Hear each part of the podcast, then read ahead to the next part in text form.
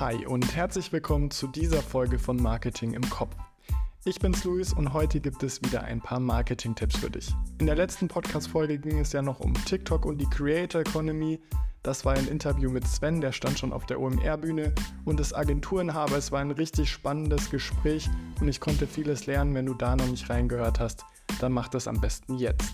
Heute kommen wir wieder zu den Marketing-Tipps und nachdem wir das letzte Mal über Mehrmarkenstrategien gesprochen haben, soll es heute um Brand Activation gehen. Das heißt, wir schauen uns an, welche Rolle spielt Bekanntheit, Sympathie und Verwendung von Marken und was für Ebenen der Markenbekanntheit gibt es. Aber genug für den Anfang, ich würde einfach mal sagen, auf los geht's los und los.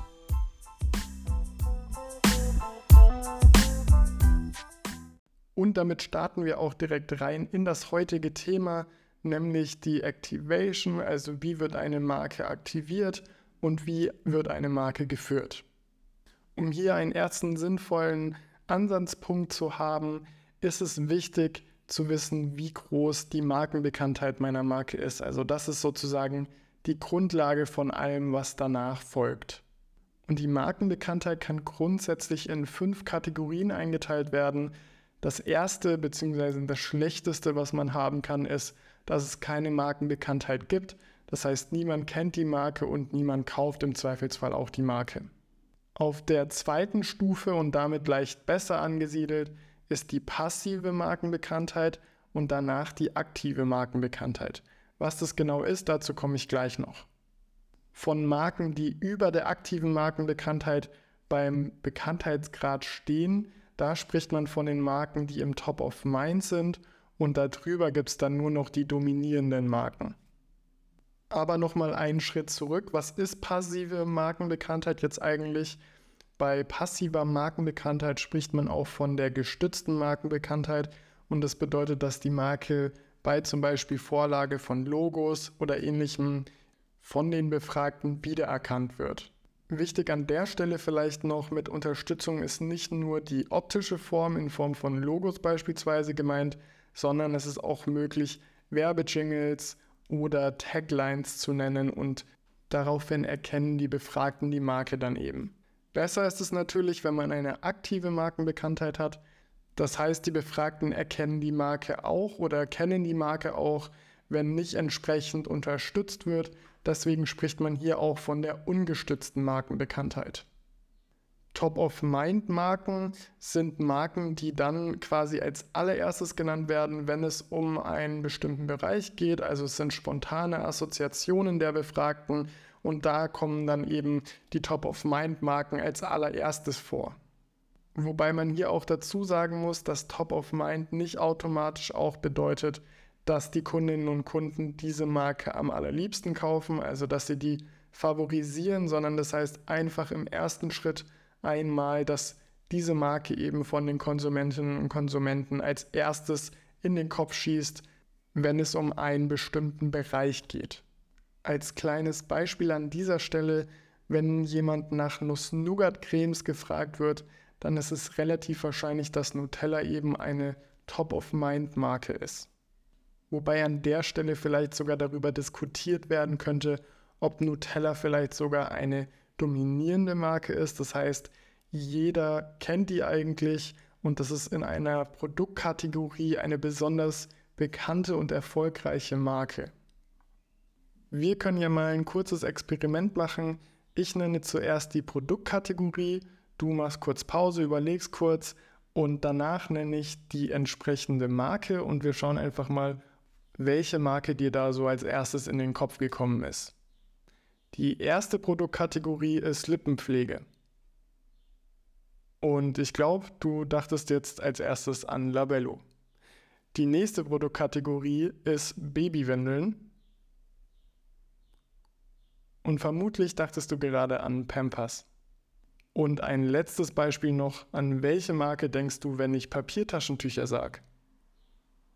Vermutlich hattest du als erstes Tempo im Kopf. Und genau damit sind eben dominierende Marken gemeint. Also das sind Marken, die sehr, sehr bekannt sind und die eigentlich jeder direkt mit der entsprechenden Produktkategorie verbindet. Wie kann man jetzt eine Marke aktivieren? Auch hier haben wir wieder fünf Schritte insgesamt. Und der erste Schritt ist Awareness schaffen. Man spricht hier auch von Awareness-Kampagnen, also wenn gerade die Marke, die Markenbekanntheit gefördert werden soll, dann macht man erstmal eine Awareness-Kampagne. Was will ich damit erreichen? Es geht erstmal darum, dass deine Zielgruppe überhaupt weiß, dass deine Marke existiert und die die Marke auch kennen. Den zweiten Schritt kann man dann unter dem Wort Verstehen zusammenfassen. Das heißt, deine Zielgruppe oder die Person, die du ansprechen möchtest, die verstehen, was du machst und die verstehen auch, was diese Marke besonders und einzigartig macht. Der dritte Schritt ist dann die Consideration-Phase, also deine Zielgruppe hat bis hierhin verstanden, dass es dich gibt und sie versteht, was du machst. Und jetzt steht eine Kaufentscheidung bevor und die Consideration, also die Überlegung, deine Marke oder ein Produkt deiner Marke zu kaufen, steht im Raum. Die vierte Phase ist dann die Kaufphase, also deine Zielgruppe oder Personen aus deiner Zielgruppe haben sich jetzt entschieden, das Produkt, was deine Marke anbietet, zu kaufen und auszuprobieren. In dem Schritt geht es auch darum, deine Zielgruppe so von deinen Produkten und deiner Marke zu überzeugen, dass sie auch weiterhin bereit sind, deine Marke zu kaufen und die bisher gekaufte Marke zu verlassen. Die letzte Phase ist sozusagen dann die Königsklasse. Du hast deine Zielgruppe jetzt davon überzeugt, ihre bisherige Marke zu verlassen und deine Produkte zu kaufen und nicht nur, dass sie bei deiner Marke bleiben, sondern sie sind auch so davon überzeugt, dass sie sogar Werbung für dich machen. In dem Zusammenhang ist auch noch der Markendreiklang zu nennen. Wie der Name schon sagt, besteht er aus drei Faktoren. Das ist einmal die Bekanntheit, die Sympathie und die Verwendung. Wie immer ist die Bekanntheit erstmal die Basis für alles. Also ich brauche erstmal viele Leute, die meine Marke kennen und wissen, dass ich existiere. Darauf aufbauend ist dann die Sympathieebene, also die Leute kennen meine Marke und sie mögen mich auch. Und die letzte Ebene ist dann eben der Kauf bzw. die Verwendung. Das heißt, die Leute kennen meine Marke, sie empfinden Sympathie für die Marke und sie kaufen die Marke am Ende auch.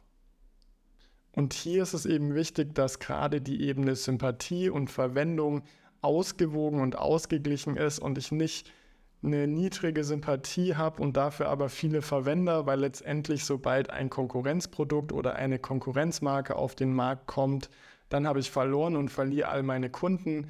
Das heißt, hier ist es wichtig, mehr Leute zu haben, die meine Marke sympathisch finden, als Leute zu haben, die sie letztendlich dann auch kaufen. An der Stelle wären wir dann wieder bei den Themen Markenimage und Positionierung, aber über die Sachen haben wir in einer anderen Folge auch schon mal gesprochen. Bei der Frage, wie aktiviere ich eine Marke und welche Marketinginstrumente unterstützen eigentlich meine Ziele, beziehungsweise welche Marketinginstrumente unterstützen welche Ziele, da haben auch die sogenannten 4Ps eine zentrale Rolle. Also wir sprechen hier von Product, Price, Place und Promotion. Und darüber haben wir ja in einer anderen Folge auch schon mal gesprochen. Vielleicht nochmal als kurze Erinnerung, was die einzelnen Bestandteile sind. Als erstes Product im Deutschen die Produktpolitik. Hier geht es um das Produktprogramm, um die Markierung, Verpackung und Serviceleistungen rund um das Produkt. Als zweites dann Price, also im Deutschen spricht man hier von der Kontrahierungspolitik und die Kontrahierungspolitik umfasst die Preispolitik und die Konditionenpolitik. Der dritte Punkt ist dann Place, im Deutschen die Distributionspolitik. Hier geht es zum einen um die akquisitorische Distribution, aber auch um die physische Distribution. Und im letzten Teil der Promotion, im Deutschen der Kommunikationspolitik, hier geht es um die einzelnen Instrumente, die ich eben nutzen kann, also klassisch Werbung, Verkaufsförderung, Öffentlichkeitsarbeit, also PR oder auch der persönliche Verkauf und die moderneren Instrumente wie zum Beispiel Direktmarketing, Sponsorings, Product Placements, Event Marketing, Guerilla Marketing oder eben auch dem Internetmarketing. Und diese vier Ps sind dann eben alle zusammen relevant und je nach Marke unterschiedlich und müssen dann eben auch beachtet werden, wenn ich die Marke oder eben die Brand am Ende aktivieren möchte.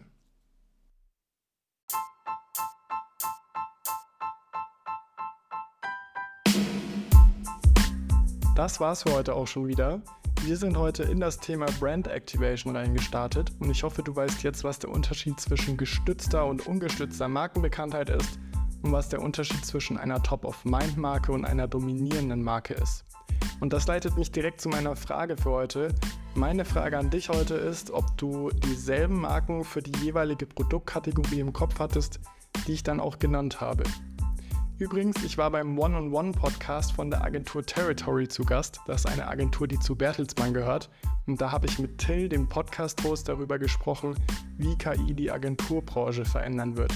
Wenn dich das interessiert, dann schau gerne in die Show Notes, da verlinke ich dir die Folge. Und wie immer alles Wichtige zur Folge und zum Beantworten der Frage findest du auch wieder in den Show Notes oder unter deinem Player. Und in der nächsten Folge mit Marketing-Tipps wird es dann um Themen wie Markenerosion gehen es wird darum gehen, wie sie entsteht und was du dagegen tun kannst. Wie immer bleibt mir sonst nur noch zu sagen, wenn dir gefällt, was du hörst, dann lass gerne eine 5-Sterne-Bewertung da und abonniere kostenfrei den Podcast. Und schreib mir gerne, was dir an der Folge am besten gefallen hat. Ansonsten war es das heute von meiner Seite. Wir hören uns in der nächsten Folge. Mach's gut, bleib gesund und ciao.